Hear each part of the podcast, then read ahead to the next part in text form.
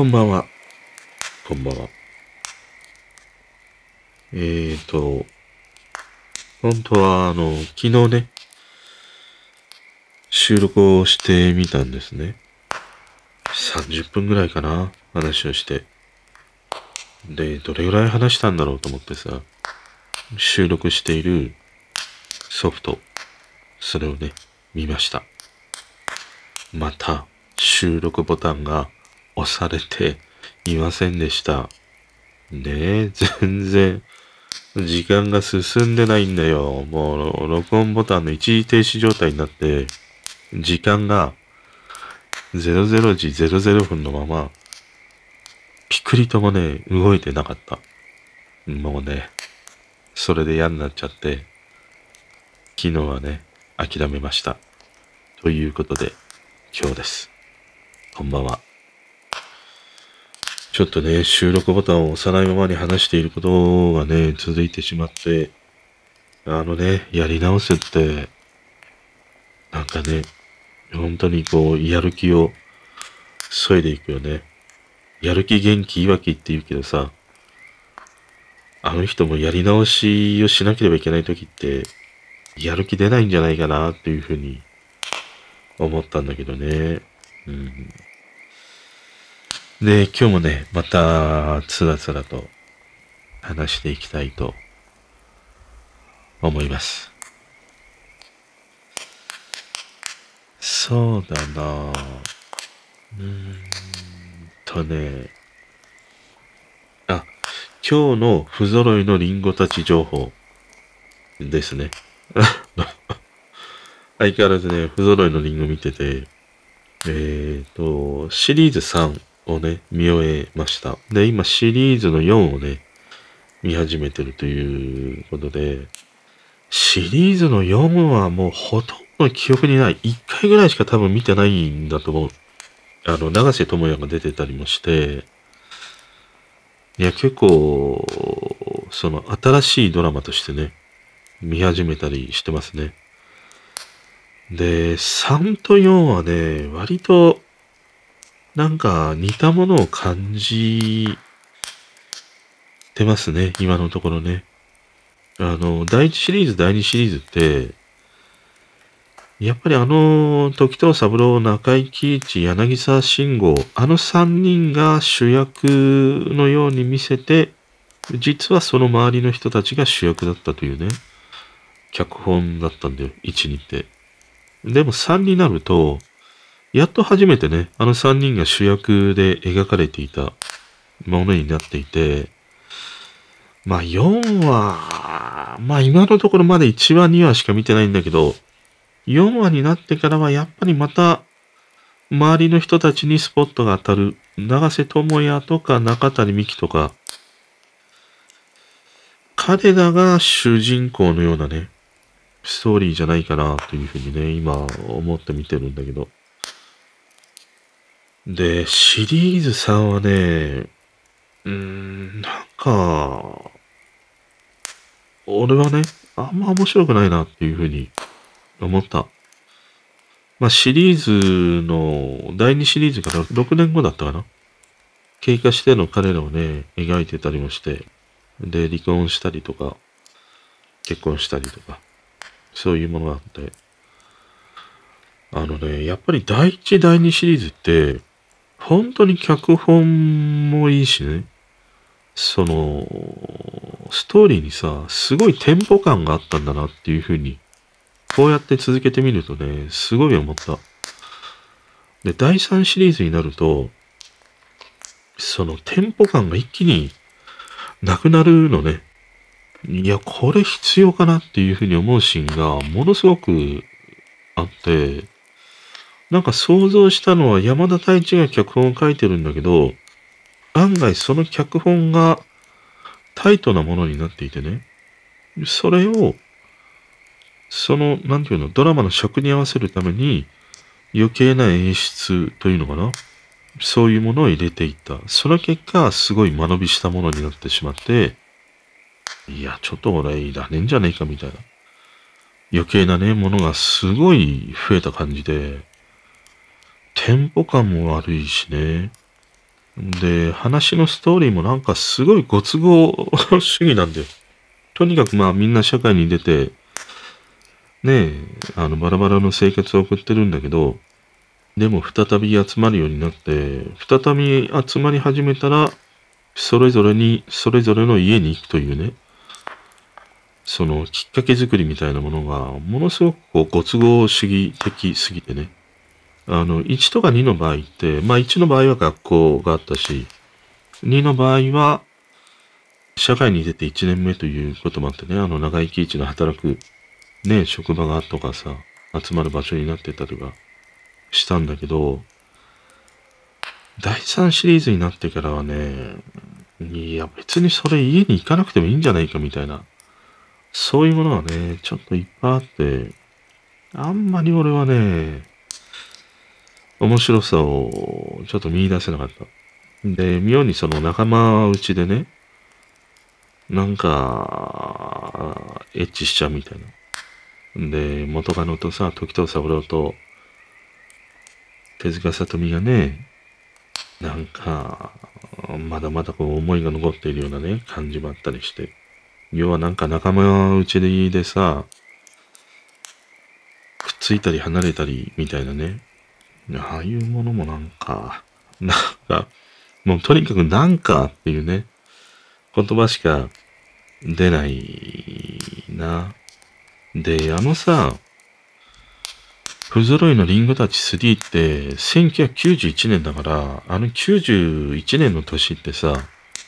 トレンディードラマがね、ものすごい華やかな時代で東京ラブストーリーとかさ、まあ月9がね、すごい勢いがあった時代で、ある意味やっぱりあそこら辺と戦わなければいけないから、割と1とか2の場合って、あの山田太一ならではの、こう、日常にある、うーん、なんて言うんだろうな。その過剰な演出というか過剰な、なんか突飛な、その、なんていうの？アクションじゃなくて、突飛なイベントがないというのかな。そういうものがあったんだけど、3になるとね、割となんか、ああいうそのトレンディードラマであるような、ある種その奇跡の出会いみたいなものが過剰な演出というのかな。本当にそういうことってあるのみたいな。そんなものもあったりしてね。やっぱりそこら辺ってここら辺のトレンディードラマと対抗すべく脚本を書いたり作ったというものがあったから、だから1位とかね、2にあった、あのテンポ感とかね、バランスの良さみたいなものが、3になってね、うん、ちょっと迷走してしまったんだなっていうね、感じを受けましたね。うん、まあ今のところやっぱり1位、2は、本当に名作だね。うん、面白い。で、まあ、不揃いはね、今また4をね、えー、見始めたので、またね、次には4の話に なると思います。一体ね、お前はいつの時代に生きてるんだというね、ことになりますけれども、今は2022年、令和、何年ですか？今、令和。今は令和4年ですから。ええー、時々さ、あの、割り切れって言われると、あの、焦るよね。うん、特に令和に、まあ、平成もようわからんかったけど、令和もちょっと 危ういね。まだ4年しか経ってないけど、危うかったりしますね。あとは、えーと、そうだ、最近、あのー、サブスクをね、ちょっといろいろ、まあ、サブスクに限らず、携帯とかね、見直しをしてて、やっぱりさ、この毎月何もしなくても、眠っていても持ってかれるって、やっぱ、時々ね、見直した方がいいなっていうふうに思うのが、サブスクとかね、あと携帯のさ、料金とか、ああいうもので、ちょうどなんか、昨日もさ、あの、携帯とかをね、ちょっと見てて、あ、なんかもう使ってないやつ解約しようと思って。俺ね、なんか知んないけど、回線がいっぱいあるんですね。別に何か、あの、犯罪に 加担してるとかね、そういうことではなくて、ドコモとソフトバンクと、えっ、ー、と、LINE の格安 SIM と楽天モバイルか。この4つかな？回線があるんですね。で、ドコモはプライベート用でソフトバンクは仕事用っていう風に、あ、ソフトバンクじゃないや。あ、ソフトバンクか。は仕事用にっていう風にね、使い分けてたりはしたんだけど、まあ今、このコロナになってからって、電話を使う機会がやっぱりちょっと減ったんだよね。だから、もうソフトバンクいいかと思って。まずソフトバンクは、番号がいいからね、あの、ナンバーポータビリティをしようと思っていろいろ調べていくと、あの、維持費が0円で維持できるっていうね、ものがあるの。それが、あの、au のポボ、ポボって言ったかな？あれがあって、あれにね、あの、ナンバーを移して、手続きをね、えー、今している最中です。あのね、ポボって良くて、基本維持費は0円なんだよね。で、そのトッピングというものを3ヶ月に1回だったかなしないと解約されてしまうっていうもので、そのトッピングがさ、例えばネット24時間使い放題でって言ったら、300円とかだったかな？とか、まあ1週間使うのであれば、700円払えば1週間、例えば何ギガっていうのが使えるとか、要はその自分が必要な時にトッピングっていうことで課金をして使うっていうね、スタイルのものなんだよね。だからそういうものを使わなければ、えー、基本最低の料金、例えばトッピングで一番安いのは300円ぐらいだったかな。それを3ヶ月に1回やれば、その回線というものは維持できるっていうね、ものだったりもして、あの、楽天モバイルのさ、0円 SIM、あれからね、あの、0円 SIM、楽天の0円 SIM がなくなってしまったから、楽天から移行する人がね、多かった、あの、格安のね、サービスでもあったりして、俺もね、それに移りました。だからその番号だけね、ちょっと維持しておきたいなっていうものがあってね。えー、ソフトバンクはそのポボにして、で、楽天モバイルは0円 SIM だったんだけど、もう単純にその0円っていうものとポイントがもらえるっていうことと、あと端末も0円だったりもしたから、申し込んだっていうね、経緯があったんだけど、もうそれもなくなって、まあ、月1000円ぐらいかな。かかるようになったんだけど、まあ全く使わないからさ、楽天さ。ただね、いわゆるキャリア、ドコモ、ソフトバンク、au、楽天モバイル。この4大キャリアで一番安くね、維持できるのはやっぱり楽天モバイルだったりはする。けれど、都心部しか使えないね。やっぱりアンテナはまだまだ弱い。そんな印象だったりもします。だから楽天モバイル解約して、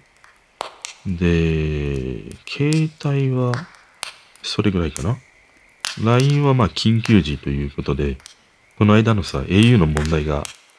あったじゃん。au 全然繋がりませんって言ったら、その回線しかない人は、もう、アウトだったりしたじゃん。だから必ずメインの回線と副回線。まあ、それは格安 SIM でいいと思うんだけど、そういうものをね、求む必要があるので、だから俺はメインの回線がドコモ。で、もう一つが、その LINE モバイルのやつで au の回線をね、使ったやつを契約してたりしますね。あとはね、音楽のサブスクで言うと、Apple と Spotify と Amazon Music の3つを使ってたんだけど、Amazon Music を解約しましたね。うん。プライム会員だから880円かな、月。使えるんだけど、やっぱりあんまりもう使わないからね、Spotify と Apple だけ残してね、Amazon を解約しました。いわゆるね、ここら辺のメジャー系のサブスクで言うと、Amazon が音としては一番いい。あのね、えー、Amazon Music って、ハイタモードっていうのがあって、要はその、えっ、ー、と、Amazon Music だけしか音が出せないっていうね、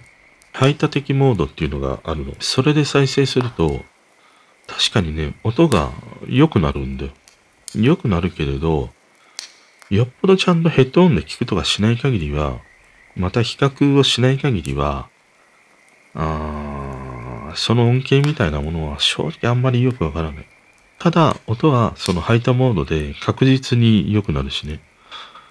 他の Spotify とか Apple とかとも比べても Amazon Music が一番音が良かったりしますね。で、それをやめたりして、それぐらいかな。それをね、整理しました。んもうさ、なんか知んないけど、ただただ使わないのにさ、サブスクってそういうやっぱり沼があるよね。うん。まあ900円だから1000円だからいいかみたいなことがあったりしてほっとくんだけど、でもそれもさ、4件も5件もあったら、もう5000円、6000円ってなるわけじゃん。で、毎月5000円、6000円さ、あるのであれば、毎月それを払ってね、他に、ね、使えるもの、買えるものって、あるわけだからね。やっぱりなんか使わないものは整理した方がいいね。うん。で、本当にこういうサブスク系で使うだろうなっていうものは、あの、月払いよりも年払いの方が圧倒的にお得だったりするので、年払いをね、おすすめしますね。Amazon も年払いできるし、Apple Music も年払いできるし、みたいな。で、また Spotify が今度ね、あの、あれを始めるってニュースがありますね。あの、ハイレゾか。少しね、値段を高くしてっていう噂がね、あったりはするんだけど。うーん、まあ確かに Spotify はね、この大手のサブスクの中では一番音は悪い。一番ではないか。一番悪いのは YouTube Music が一番音が悪いかな。印象としては。まあただ Spotify は圧倒的に使いやすいね。うん。検索もしやすいし、プレイリストも使いやすいしっていうものがあるから、使いやすさではもう圧倒的に Spotify がナンバーワンだったりするかな。まあだからこういうサブスクとかね、携帯の料金もそうなんだけども、あの、時々ね、やっぱり見直すっていうことが、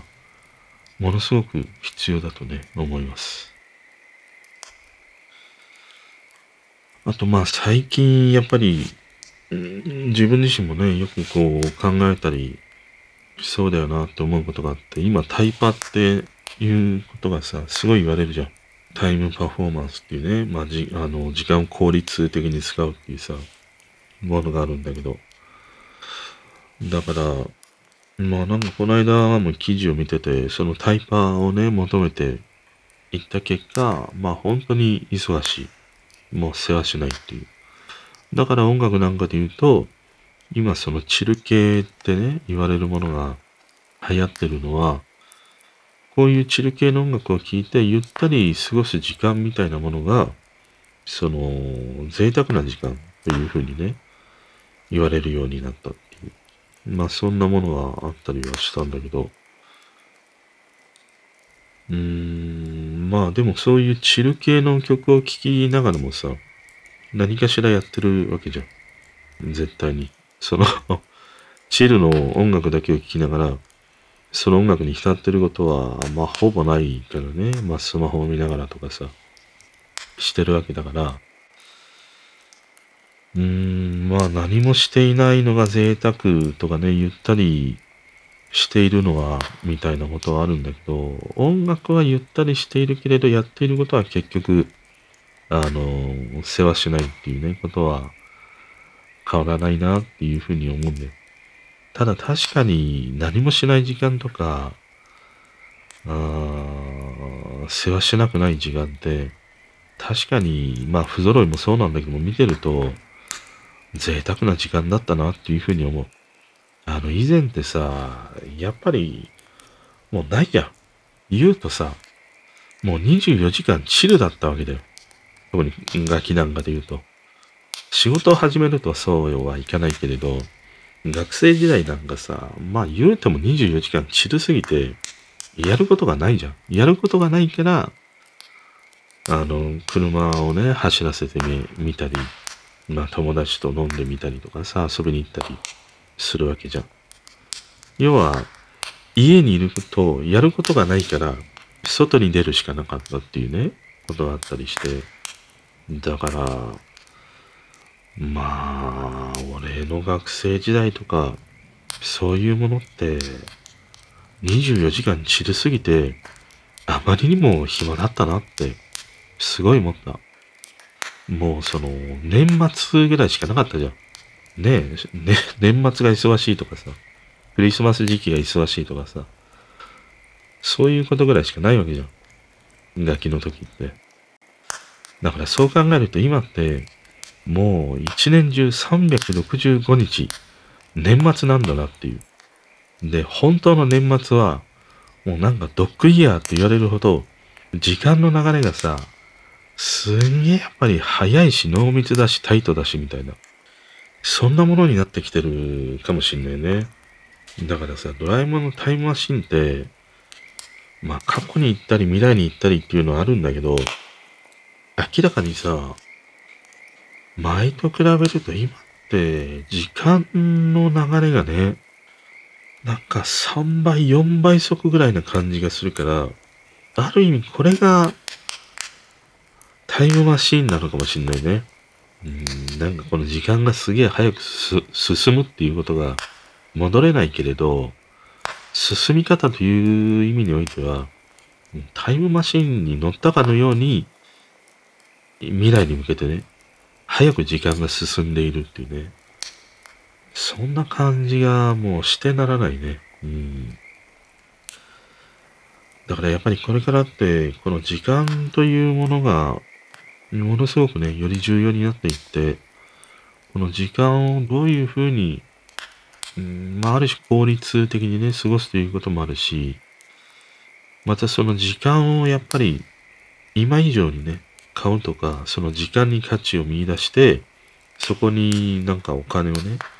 つぎ込むとか、そういう人ってやっぱりすごい増えてくるんじゃないかなっていうふうに思うね。で、それはもういいんじゃないかな、すげえ。うん。俺もよく上司に言われたけど、唯一、その、平等にさ、人に与えられてるのは、時間なんだっていうね、ことをよく言う、言われたりもしたからさ、本当時間ってね、唯一、誰しも平等に与えられているね、ものでもあるからね。まあ、その中で、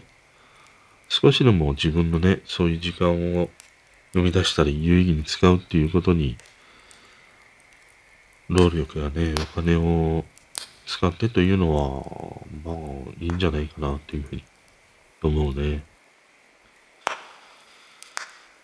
あとね、イントロ、音楽。今日もあの今日というかまあ昨日だね、 New Music Wednesday で、まあ毎週聴いてるね、Spotify のミュージックトークというのがあって、今日も聞いてたりしたんだけど、やっぱりさ、曲って、まあ言うても、まあ最近、こういうね、サブスクがあったり、まあ YouTube があったり、イントロがなくてさ、すぐ曲に入っていくとか、まあ尺も短くみたいなさ、ことがね、あるんだけど、でもやっぱり音楽においては、イントロってすごい大事だよなっていうふうに思うんだよね。で、案外曲を思い出すときって、それこそさ、昔のね、イントロドンじゃないけど、イントロで何曲かわかるっていうね、ことがあるように、イントロってすげえ人の記憶に案外サビに次いで残っているね、ものだと思うんだよ。だそれほどやっぱり曲の入りってものすごく人の印象に残るっていうね、ことがあって、で、やっぱりなんかずっと音楽を聴いてると、曲の良し悪しみたいなもの、良し悪しって言うとあれだな、俺が好きになる曲っていうのは、大体やっぱりイントロがいい曲が多いよね。今日もミュージックトーク聞いてね、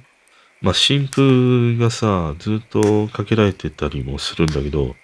イントロ聞いてさ、あ、この曲いいなっていう風に思うと、やっぱりいいんだよね。今ね、これ、あの、背中書いて。背中がかい。孫のでね。で、やっぱりイントロでさ、いいなと思う曲は、やっぱり、いいことが、うーん、8割ぐらいは、あるかな。8割いかないか。7割ぐらいかな。案外、あの、ヒップホップじゃなくて、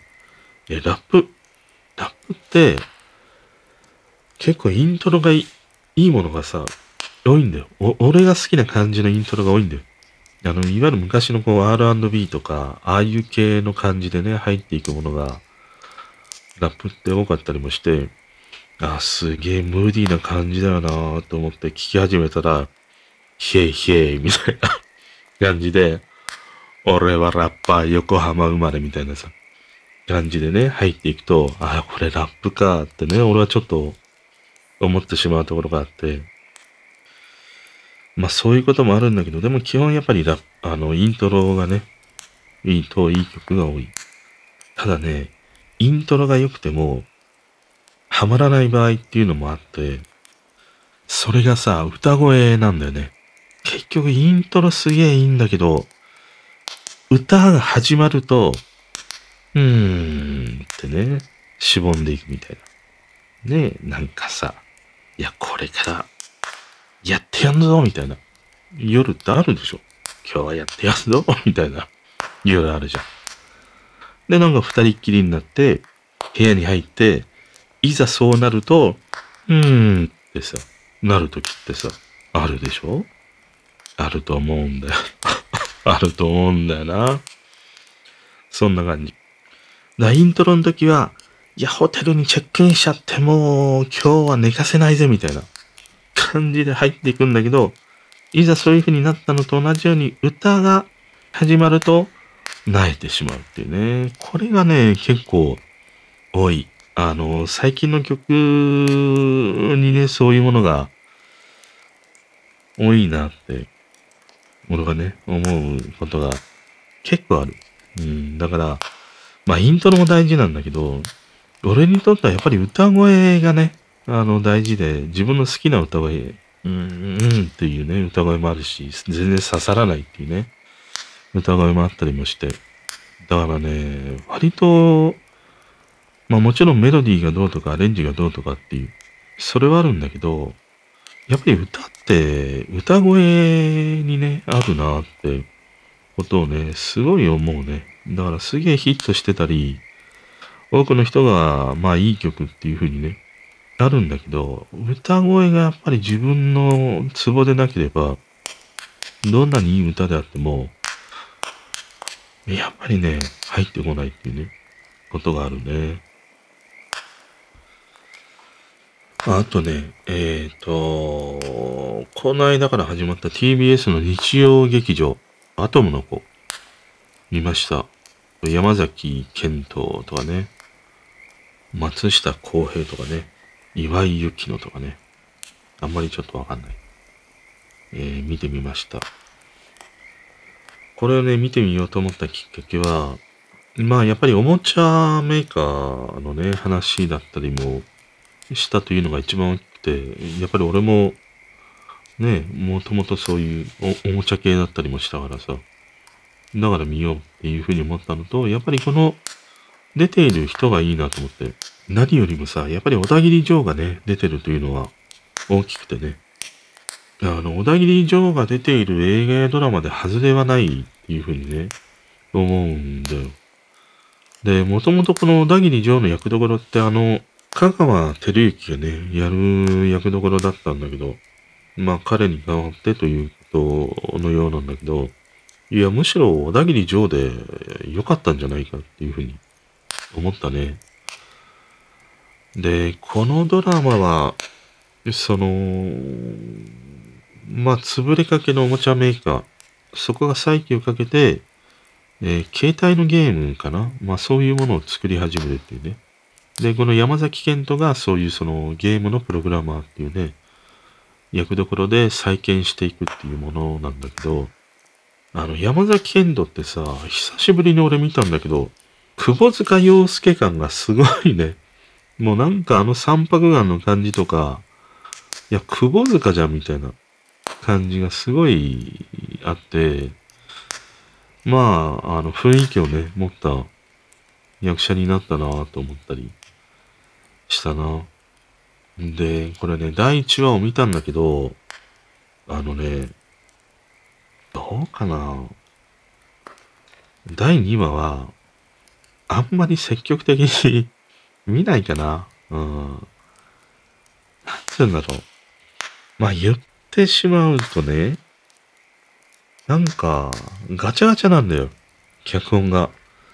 で最近その不揃いを見たり、ドライブ・マイ・カーを見たりして、いや、やっぱりドラマ脚本だよなっていうふうに思っているところに、アトムの子だからさ、すごいんだよ。あらが目立って。んもうなんかね、でたらめなんだよ。脚本が。あまりにも幼稚というのかな。うん。つまりはさ、あんま面白くないんだよね。ただ、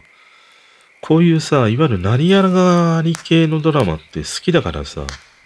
例えばなんかこういうプログラムつながりで言うとさ、あの、草薙剛主演のね、恋に落ちたらっていうね、富士のドラマがあったりして、あの、クリスタル系のさ、恋に落ちたら、心から、心からっていうね、あれが主題歌のドラマ。あれも、まあなんか、潰れちゃった工場だったかな。まあそこのね、息子だった草薙剛が、まあプログラマーとして入ってみたいなさ、話があって、いわゆるこういうその、サクセスストーリー系のものって好きなんだよ、昔から。だから、まあそういうものもあって、期待をね、しながら見てるんだけど、まあでも脚本が 脚本がちょっと驚くほどにひどいんだね。うん。まあその最近のドラマを全部見てるわけではないし、もうテレビ本当に見なくなってしまったから、ドラマでさえも見ないからさ、うーん、なんだろうな。やっぱりちょっと、浅いよね。すべてが、浅いよね。あれに感じるっていうのは、あの、昔さ、携帯小説のさ、恋愛ものって結構流行ったじゃん。で、ドラマになったりとかもね、あったりもしたんだけど、なんかあの時代のそのドラマの浅さみたいなものがね、すんげえあるんだよな。これは、まあ、この間のお笑いもそうなんだけど、なんか朝感じてしまうのはやっぱり年を重ねたせいなのかな。うん。ねえ、ちょっと、ぼやきが多いんだけど、ちょっとなんか、ちょっとな、みたいな感じが、すんごいある。うん。で、また何年もさ、動かしてないパソコンをね、まあ、復旧させるようなシーンがあるんだけど、もうさ、5年も6年も使ってないパソコン、復旧したとして、今使えるかって言ったら、まあ、動くは動くけど、使えねえだろうとかね、そこら辺のなんか設定もあるしね。うん、なんかなぁなんかなって。しかもさ、何がこれ悔しいかっていうと、日曜劇場なわけじゃん。あの名作揃いのさ、日曜劇場において、この脚本でっていうのがね、いや、ないだろう。すいません、あのファンの、ファンの方は。すいませんけれども、これがね、面白いというふうに感じるのであれば、草薙剛のさ、恋に落ちたとかね、見てみ。100倍面白いから、本当に。うん、まあちょっとね、このドラマは、見ないかな。ちょっと見続けることができる自信がないな。うん。そんな感じでしたね。あさっきのね、ちょっと不揃いの3になるんだけど、あの、不揃いの3って、いわゆるその、まあなんか身内でさ、ねエッチし始めるような感じがあるんだよ。あの、中井貴一とさ、中島翔子がね、してみたりみたいなさ、シーンがあったり、時とは、まあなんか手塚里美とさ、また、ねえ復縁したいみたいな感じもあったりして、で、なんか、ああいうのを見てると、いわゆるさ、復縁ってどうなのって思うんだよ。で、今まで俺復縁ってしたことがないんだよね、一度もね。だから一度別れてまたくっつくっていうのは、どういう思いなのかなって思って、それってやっぱりなんか別れ方に何かしら、その、ね、残りがみたいなものがあるから、だからそれをずっと引きずってるから、その引きずっている、なんていうの？端っこ？生地の端っこみたいなものを不意にポッと踏まれたから、ぐっとね、また引き戻されるみたいなさ、そういうものだと思うんだよ。だからちゃんとその生地をね、なんか破けた生地をダラダラ引きずって歩いてるんじゃなくて、きっちりとさ、ねえ、あの、内側に寄り込むかなんか知らんけど、ちゃんとさ、下シャツにね、仕立ててあれば、そんなまたずるずる引きずってる生地の端をさ、踏まれて元世話に戻るみたいなことってないと思うから、だから俺、復縁って、まあよく聞くんだけど、俺はあんまりよくわからないんだよね。ただ、ああいうその、復縁をするとか、あの、例えば元彼やね、元カノとエッチだけをしてしまうっていうことって、うん、どういう感情なんだろうね。ある種手短で済ませたいとかそういうことなのかな他に行くっていうことがあまりにも体力を使いすぎるから、いや、とりあえず手近で済ましちゃおうかみたいなさ、そういう感じなのかな。あのね、男は割とそういう感じはあると思うよ。結構なんか手近で済ましちゃおうかみたいに思うことは、あの、ある。女の人は、どうなんだろうな。女の人の場合は、その手近云々とかっていうよりも、やっぱりなんか心が残っているからっていうね、ものがあるんだけど、あ、男の場合って心が残ってなくても、ちょっとなんかしては、みたいな。そういうね、ものがあるからね。だからね、あの、特に男の方からね、復縁をなんか言われるとかさ、別れたのにまた近づいてくるっていうのは、まあほとんど当てにしない方がいいんじゃねえかなっていうふうに俺は思うな。うん。すげえ気持ちが残っててっていうことも、まああるにはあるけれど、どうかなどうかなって俺は思うな。うん。復縁してもさ、また同じことを繰り返すからね。まあその、何度も何度も繰り返して、やっとその心の整理をつけるっていうことも確かにあるよ。確かにあるけれど、また失敗したことをさ、同じことを繰り返して、またお互いに傷ついて、で、また別れて、で、またくっついてみたいな。要はさ、同じことで何回も何回も傷つくわけだよ。基本そんなに変わらないんだよ。その二人の関係性においてはさ。復縁したところで。性格がすげえ劇的に変わるわけでもないし、相手へのね、思いやりが変わるわけではないよ。だって同じなんだもん。変わらないんだもん。そんな変わらない相手とね、また復縁したとしても、同じだよ。全く。だ俺は復縁に関しては、あのー、全然賛成しないね。うん。復縁するんであれば、違う相手。それをね、あのー、見つけた方がいいなって思ったりしたな。だからそういう思いもあってね、あの、不揃いの3って、なんか俺のつもに全然入ってこないっていうね。やっぱり設定というか脚本だったりしたんだよね。ということで、今日の一曲。今日はね、不意にさ、YouTube をね、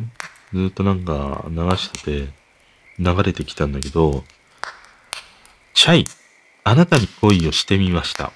あなたに恋をしてみました。何でもできそうなっていうね。もうね、おっさんが歌うと、吐くわ。あなたに恋をしてみましたとか。でも、チャイが歌うと、可愛い曲だなと思って。で、この曲は2015年の曲で、彼女のね、6枚目のシングルでした。ドラマ、デート、恋とはどんなものかしらのね、エンディング曲でした。このね、ドラマ。面白かったよ、すげえ。あの、主演がアン。相手役が長谷川博己ね。あのね、このアンがちょっと変わった子なんだよね。あの、理系だったかな。割とその、男性にもう全然免疫がないというね。硬いね、女の子。まあその女の子がね、恋をしていくというよね、ストーリーなんだけど、すげえ面白いドラマで、リアルタイムでは見てないんだけど、再放送でね、見たのかな？そしたらさ、いや、すげえ面白いなと思って。俺、アンっていう女優って、あんまりなんかね、ピンとこないんだね。まあ、最近は彼女も YouTube で自宅でね、ギターの弾き語りをしたり、この間も、あの、当時あのね、渡辺健と一緒にギターをやってたり、あと、えっ、ー、と、フランスかな？どっかに移住したんだよね。その動画も上げてたりもして、まあなんか自分の本当にね、足で歩き始めたというか、まあも、もともと歩いてるんだけど、まあ本当に歩き始めたな、みたいなね、感じが、ああいう YouTube とか見てると伝わってくるものがあるんだけど、なんかね、アンっていう女優って、あの、花がありそうで花がないというのかな。その、きらびやかではないんだよね。きらびやかではないんだけども、すげえ陰鬱かっていうと、陰鬱でもないっていうね。でもなんかね、うん、よどんだ感じというかな、俺の中では割とそんなようなイメージがあって、うーん、案が出てるからドラマを見てみようっていうのは、ちょっと俺は少ないんでね。ただ、このデート、恋とはどんなものかしら。これ再放送で見たときに、いや、すげえ面白くてさ、ああ、アンっていう女優はこういうそのコミカルな演技もできるんだと思って、で、すごいね、ハマったドラマだったりもしました。で、このドラマのさ、オープニング、これがね、ザ・ピーナッツ、振り向かないでなんだよね。振り向かないでっていうね。曲。だからこのザ・ピーナッツの振り向かないでって、やっぱり1962年の曲なんだよ。で、今回このチャイが歌ったあなたに恋をしてみました。これもやっぱり60年代がね、あのテーマというか、まあ題材になっているような曲なんでね、いわゆるレトロポップと言われるもので、すげえ懐かしくもあるし、まあ、俺ぐらいの世代なんかで言うと、すごいやっぱり入ってくるんだよね。で、音的にも割とテープレコーダーをね、使ったような音で編集とかもしてたりもするほどね、結構凝った曲だったりもするんだよね。その作り方とかね、聴かせ方っていう意味においては。ものすごく凝ったものがあったりする。で、ほんとあの時代のさ、あのミニスカのね、ツイッキーね、あの彼女を思い起こさせるような、ピンクのね、やっぱりミニのワンピを彼女がね、着て歌ってるんだよね。まあ、これが可愛い。俺さ、最初これ見たときに、正直言うと、西野カナかなと思ったの。で、な、なんかちょっとやっぱ違うなと思って。あ、チャイだよなと思って。この、やっぱりさ、2015年あたりって、まあ西野カナの時代と言っても過言ではないんだよね。すげえ西野カナが、もう大活躍していたね、時代でもあったりもして、まあそれに対抗すべきというか、まあそういう、いわゆるああいう西野カナ路線というのかな。そういうものに合わせた歌詞というものが、まあ何名か出てきた中で、このチャイというね、彼女も、ああいうね、西野カナの世界観みたいなものに重なるようなね、曲をリリースしていったというね。それがこのあなたに恋をしてみましたというね、曲だったりもするんで。でね、これ何がやっぱりかっこいいかっていうと、あの、ビッグバンドを従えてさ、歌ってるんだよ。で、やっぱりさ、ああいうその、ラッパ系のね、音が入ってくると、途端にやっぱり俺、すげえツボをされるんだよね。もう様々なポップスで、いわゆるこういうラッパ隊みたいな音が入ってくると、ちょっとね、なんかゴージャスに感じるというのかな。そういうものもあったりしてね。今ってあんまりその、曲にさ、こういう管楽器みたいなものを使うって、えー、割と少ないでしょ。今って本当にギターでシンセでみたいなものが多い中にあって、こういうラッパ系の音が入っているっていうだけで、いや、ちょっとなんかゴージャスみたいな感じもあるしね、贅沢な感じもあるしね。そういうものをね、従えて歌っている、このね、あなたに恋をしてみました。いいよ。でね、やっぱりさ、最近の曲って、あのー、10波人からげにね、する、あれはないんだけど、でもやっぱり印象としてはすげえ陰鬱な歌詞が多い印象なんだよ。で、曲ってやっぱり時代をこう表しているっていうね、風にもよく言われるんだけど、最近の曲って、うん、なんかその誰かを応援しようとか、誰かを楽しませようとか、気分を上げていこうとかっていう、そういうものよりも、自分のその内面を吐き出しているっていうね。そういう感じの曲に溢れているから、その吐き出した言葉に共感して、今の世代の人たちが、こう惹かれていくっていうね、流れがある印象なんだよ。だから、自分の内部を吐き出す言葉だから、ある意味その、独りよがりみたいなね、ところがあるなっていうふうに、ちょっとね、感じてたりもして、それがなんかね、うーん、俺なんかで言うと、あんまり元気にさせてくれない、気分を上げてくれないっていうね、そういうところにあるのかなっていうふうに思うんで、要はその、曲があんまり今その内面すぎるっていうね、ものがあって。で、もともとその歌ってね、そういうふうに内面を表現したり、感情や思いを表現する、伝えるものではあるんだけど、でも、その誰かのためにとか、そういうものがね、もう少しあったように思うんだよね。で、今の曲ももちろん誰かのためにっていう風な思いで送り出してはいるんだけど、でもその誕生してくる源泉みたいなものが、ものすごく、こう、自分に、が中心にあるっていうのかな。そういう感じがちょっとね、してたりもするんでね。だからここら辺の、あなたに恋をしてみましたとかね、聞いてると、すげえなんか、単純に元気にさせてくれる。それは、こういうメロディーやね、アレンジや、まあ彼女の歌声とか、そういうものももちろん大きいんだけれど、でも単純にその、恋をしてみたっていうさ、なんかこのシンプルな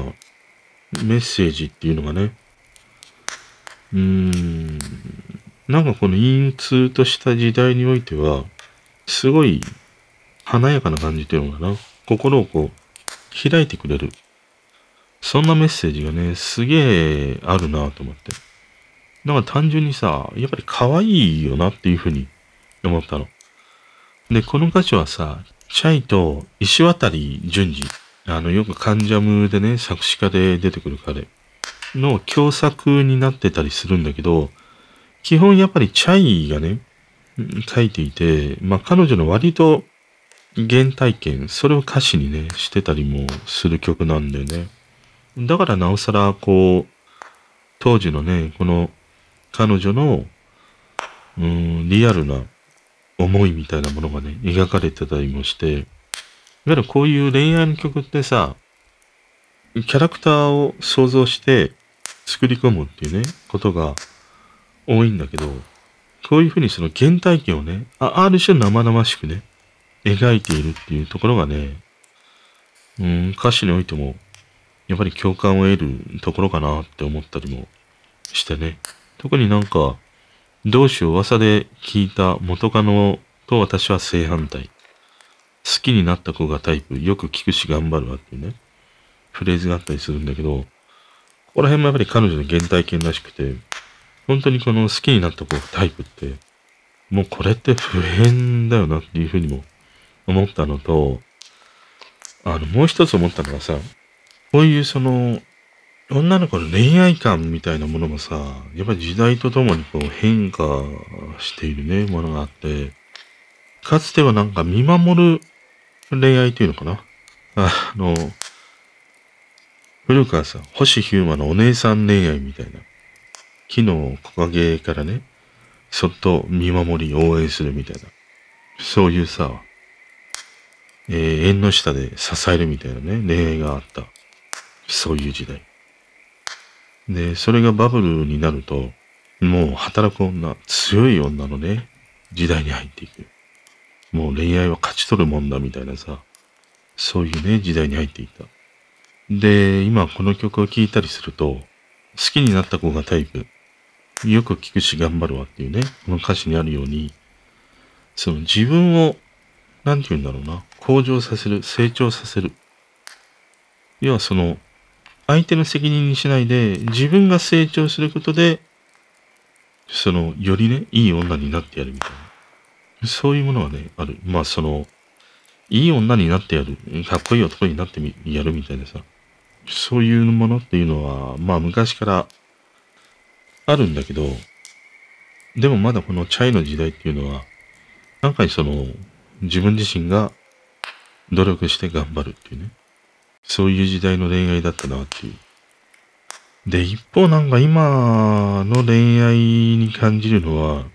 割とその相手のせいにする恋愛みたいなものが増えた印象が、うん、俺はあるかな。あの、自分のせいっていう風に歌いながらも、うん、その裏にはなんかね、相手のせいみたいなものが感じられる、そういうものがね、多い。そんな印象があってね。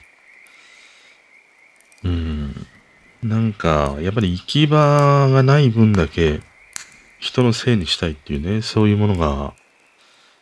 結構今の時代の流れにはあるのかなっていうね、ものが、やっぱり歌の中でもね、感じれたりもするんだよね。だから余計にこの、チャイがね、この愛らしく歌う、あなたに恋をしてみましたっていうさ、このストレートでありながらも愛らしいメッセージっていうものをね、すごい新鮮にね、今は入ってくるし、妙になんかね、元気にさせてくれたんだよね。今日ね、聞いてて。いや、その、 New Music Wednesday でさ、 Spotify で聞いてたりもしたんだけど、まあなんかやっぱりどの曲も今な感じ。あの、ある種こう、チルの曲があったり、陰鬱に感じる曲があったり、曲としてはすごいね、技術的だし、おしゃれだなとか、かっこいいなっていうふうに思う曲に溢れてるんだけど、でも、時代に残るかっていうと、うーん、まあ俺はあんまり残らないんじゃないかなっていう、その消費される音楽みたいなものに、なんかね、すげえ溢れてる印象があってね。でもここら辺のやっぱりチャイのあなたに恋をしてみましたとか聞いてると、多分この曲ってまた10年後、20年後、きっとね、リバイバルされるし、カバーされるし、そういう曲なんじゃないかなっていうふうに思えたりもするんだよね。それはこの曲の持つ愛らしいメッセージというものもそうだし、まあもちろんメロディーアレンジ、そういうものもあるんだけど、シンプルなこういう、うん、人をね、こう元気にさせてくれる曲というものは、やっぱり、残っていくよなっていうね、ものがあるね。一方でその真反対のさ、すげえ落ち込んでいくダウナーな曲っていうのも、ダウナーになればなるほど、残る曲っていうのは、あるよ。藤恵子のさ、夢は夜開くとかね。15、16、17と、私の人生、暗かったって、15、16、17ってさ、青春真っ只中だよ。そこが暗いっていうね。ああいう歌とかさ、あと、森田童子のね、僕たちの失敗とかね。春の木漏れ日の中で、でね、まあこれは 歌詞というよりは、まあこの森田童子が、とかね、その感じがあったかもしれないけど、やっぱりちょっとズンってくるものがすげえあるじゃん。だからここら辺まで突き抜けていくと、時代にね、残っていく曲ではあると思うんだけど、一方このね、チャイのさ、こういう曲って、やっぱり人を元気にさせてくれる曲っていうのは、シンプルに残り続けていくというふうに思うんだよ。あの、モームスのね、あの、初期の曲とか、まあ最近だと米津玄師もね、歌詞をね、使ったという曲もあったりもするぐらいでさ。やっぱりね、なんか基本、その人を元気にさせてくれるっていうのが、なんかいいね。あの、シンプルにいいなっていうふうに思いながらね、聞いてました。今日はちょっと思いがけずね、このチャイのあなたに恋をしてみました。久しぶりに聞いて、いや、なんかいいわっていうふうにね、思ってしまった一曲だったりしましたね。もうミヒマル GT の気分上々。もうそれを次にかけたいぐらい。ちょっと気分をね、上げてくれる。そんな一曲でね、ちょっとこうなんか、うん、今日はやる気が出ないなとかさ、元気がねえなとかさ、そういう時にこういうね、ちょっと弾けた感じの曲を聴くと、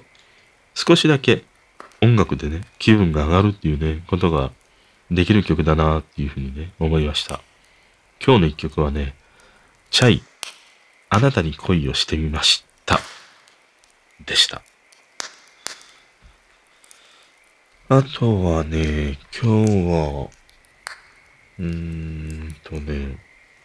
特にないですね。吐き出したい思いはないな。最近ちょっとね、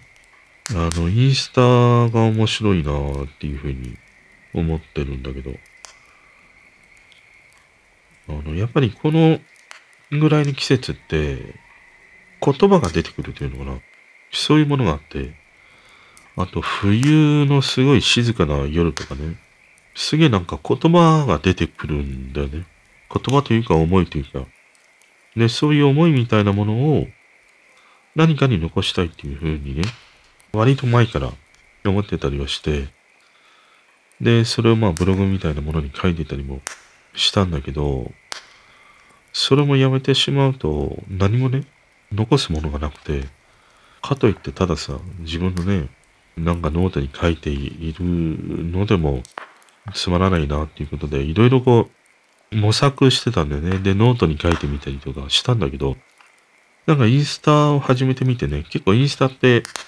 あのテキストをさ、何千文字かなんかしないけど結構書けるんだよ、文章。だからそれがものすごくいいなっていうふうに感じてたりもして、まあその日その時に聞いてね、曲の歌詞からインスピレーションを受けてさ、思うことって、割となんか最近よく出てくるからね。あの、結構まめにね、インスタに今上げてたりもするんだけど、インスタはいいね、本当に。やっぱ疲れない。全然。ツイッターってやっぱり疲れるんだよ、すげえ。あの、タイムラインをね、流してるだけでも、